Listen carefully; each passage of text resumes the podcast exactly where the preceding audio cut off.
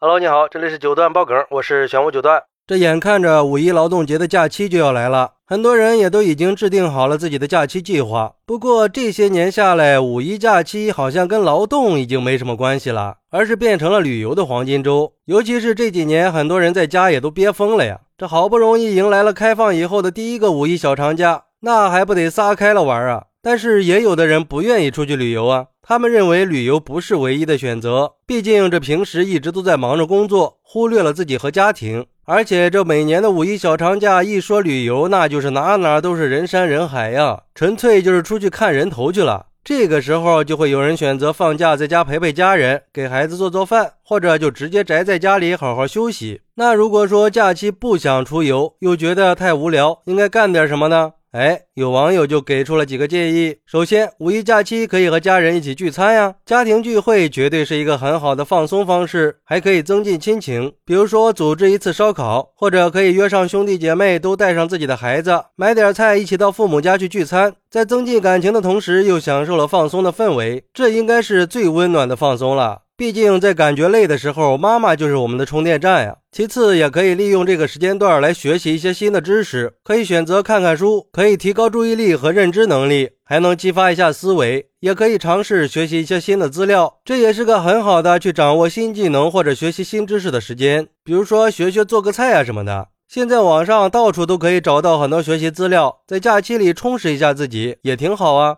当然，如果这些都不想做的话，那也可以宅在家里打打游戏、看看电影，也是个不错的选择。可以找一部一直想看但是一直没有时间去看的电影，再准备点小零食，度过一个惬意的假期。不得不说，网友给出的建议看上去还挺不错的。不过，如果是我的话，我可能还会有几个选择，比如说去超市买买东西，在家洗洗衣服、修剪一下花草啊什么的。我觉得假期也是个整理家居、打扫卫生的好机会，还可以带来一份干净整洁的舒心感受。再比如说，平时我们都是长时间的忙碌，对父母孩子的陪伴总是被忽视的。那这段时间就可以陪孩子做做游戏、读读书，陪父母说说话、聊聊天，给自己和家人都充充电嘛。然后在空闲之余，可以去小时候熟悉的地方去走一走，比如说从小走到大的乡间小路，小时候在学校附近每天都要光顾的小卖铺，想象一下有多长时间没有去光顾了，找找自己曾经的记忆，回忆一下曾经的美好时光。这时候可能就会发现很多变化，也能感受到自己从稚嫩到懵懂，再到青涩，再到成熟的过程。有时候我们需要缅怀一下过去，很可能我们就会从这里边找到继续前进的方向和动力呢。最后就是约上几个知己发小，谈天说地的，把烦心事儿都抛到脑后去。毕竟现在我们的各方面压力都挺大的，我们需要把那些不开心的事儿通通倒出来。这人的坏情绪如果不宣泄出来的话，总有一天是会爆发的。尤其是为了不让家人担心和误解，有些话是不能对亲人说的，但是这些话可以跟朋友去说呀。